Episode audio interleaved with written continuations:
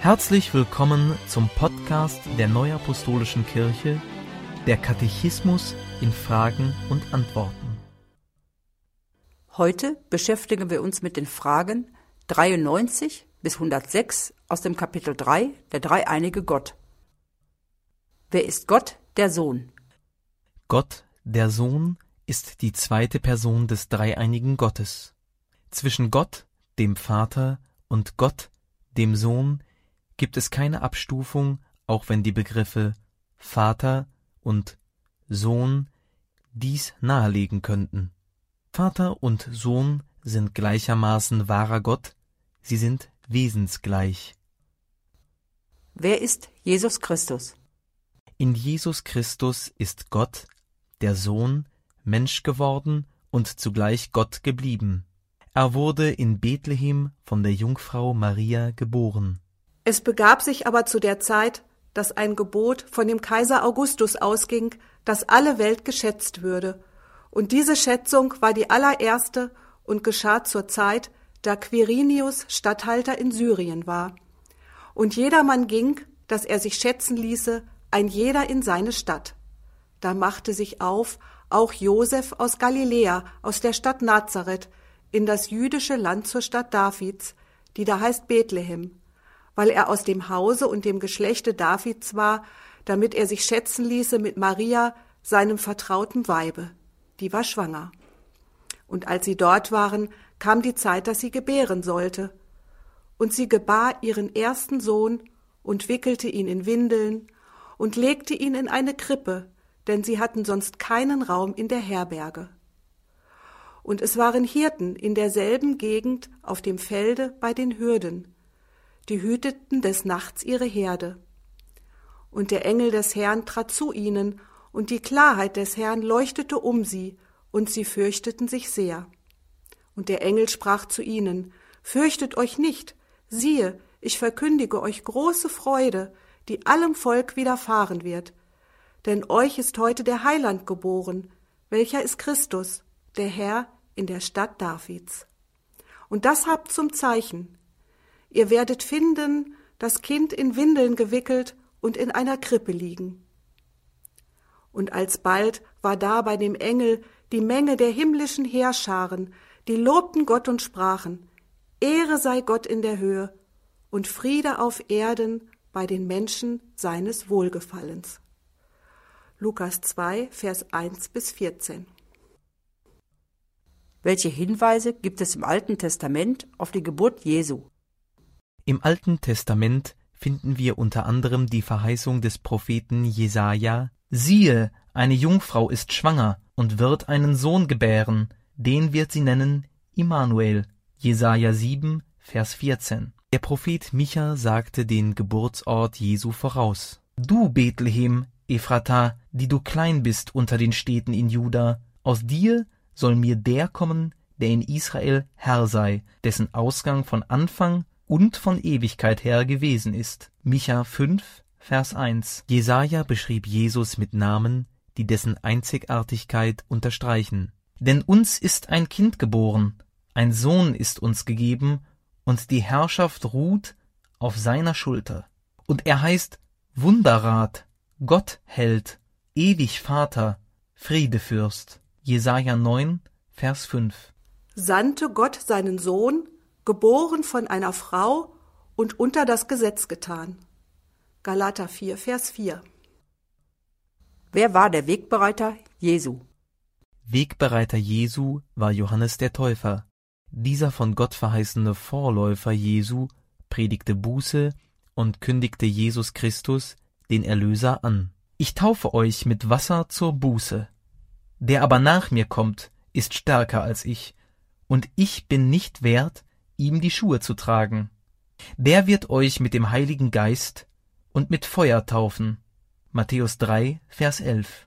Johannes der Täufer war der erste, von dem die Bibel berichtet, dass er Jesus ausdrücklich als Sohn Gottes bezeichnete und das dem Volk auch verkündete.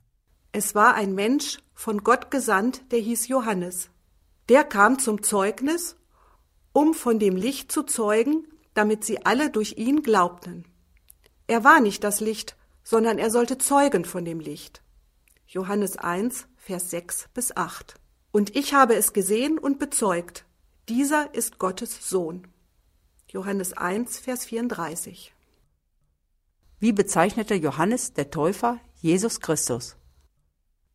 Als Jesus zu Johannes kam, sagte dieser, Siehe, das ist Gottes Lamm, das der Welt Sünde trägt. Am nächsten Tag stand Johannes der Täufer mit zweien seiner Jünger zusammen und sagte wieder, als er Jesus vorübergehen sah, Siehe, das ist Gottes Lamm.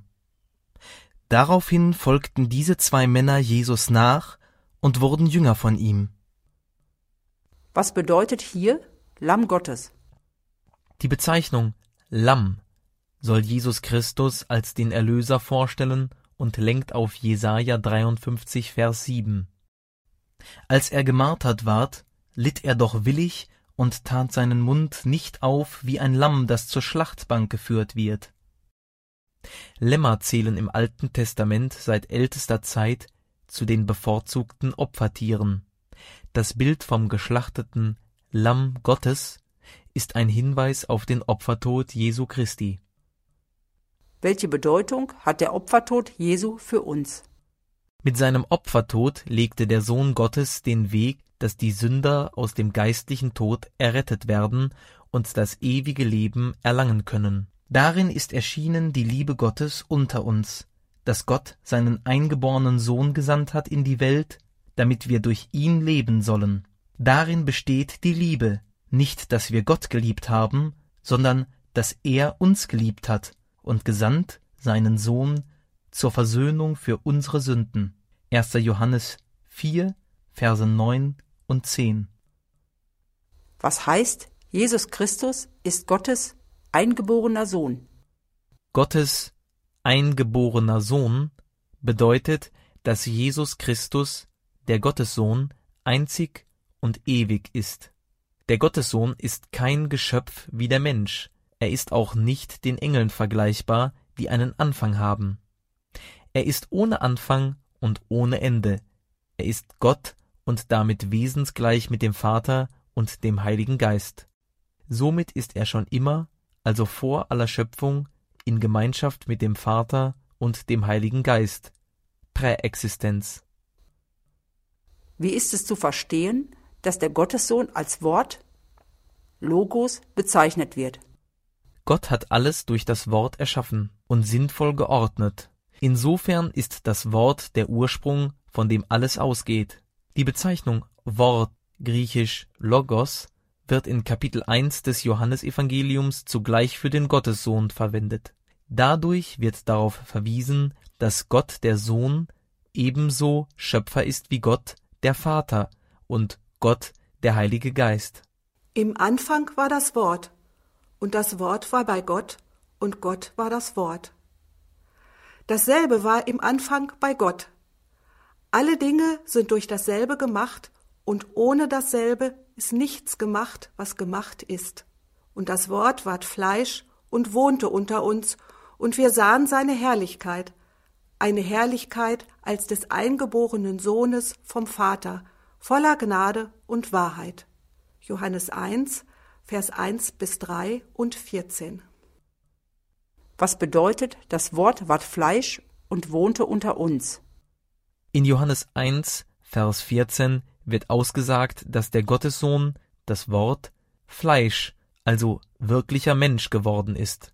Er wurde in Bethlehem geboren, er wuchs in Nazareth auf und lernte dort den Beruf des Zimmermanns. Er starb in Jerusalem, auf Golgatha wurde er gekreuzigt. War Jesus Christus als Mensch den anderen Menschen gleich? Ja, Jesus Christus war seiner menschlichen Natur nach den anderen Menschen gleich. In seinem Menschsein hatte er einen Leib und entsprechende Bedürfnisse. Er hungerte, als er in der Wüste war, er hatte Durst, als er zum Jakobsbrunnen kam, er freute sich auf der Hochzeit zu Kana mit den Fröhlichen, er litt mit den Traurigen und weinte, als sein Freund Lazarus gestorben war. Ebenso weinte er, als er vor Jerusalem stand und die Menschen ihn nicht als den Gottessohn erkannten. Er litt Schmerzen unter den Schlägen der Kriegsknechte. Er unterschied sich von den Menschen aber darin, dass er sündlos in die Welt kam und nie sündigte. Er war Gott, dem Vater, bis zum Tod am Kreuz gehorsam. War Jesus auf Erden ausschließlich Mensch? Nein, er war auf Erden gleichermaßen Mensch und der Gottessohn, also wahrer Gott. Jesus Christus ist wahrer Mensch und wahrer Gott. Er hat zwei Naturen, eine menschliche und eine göttliche Natur.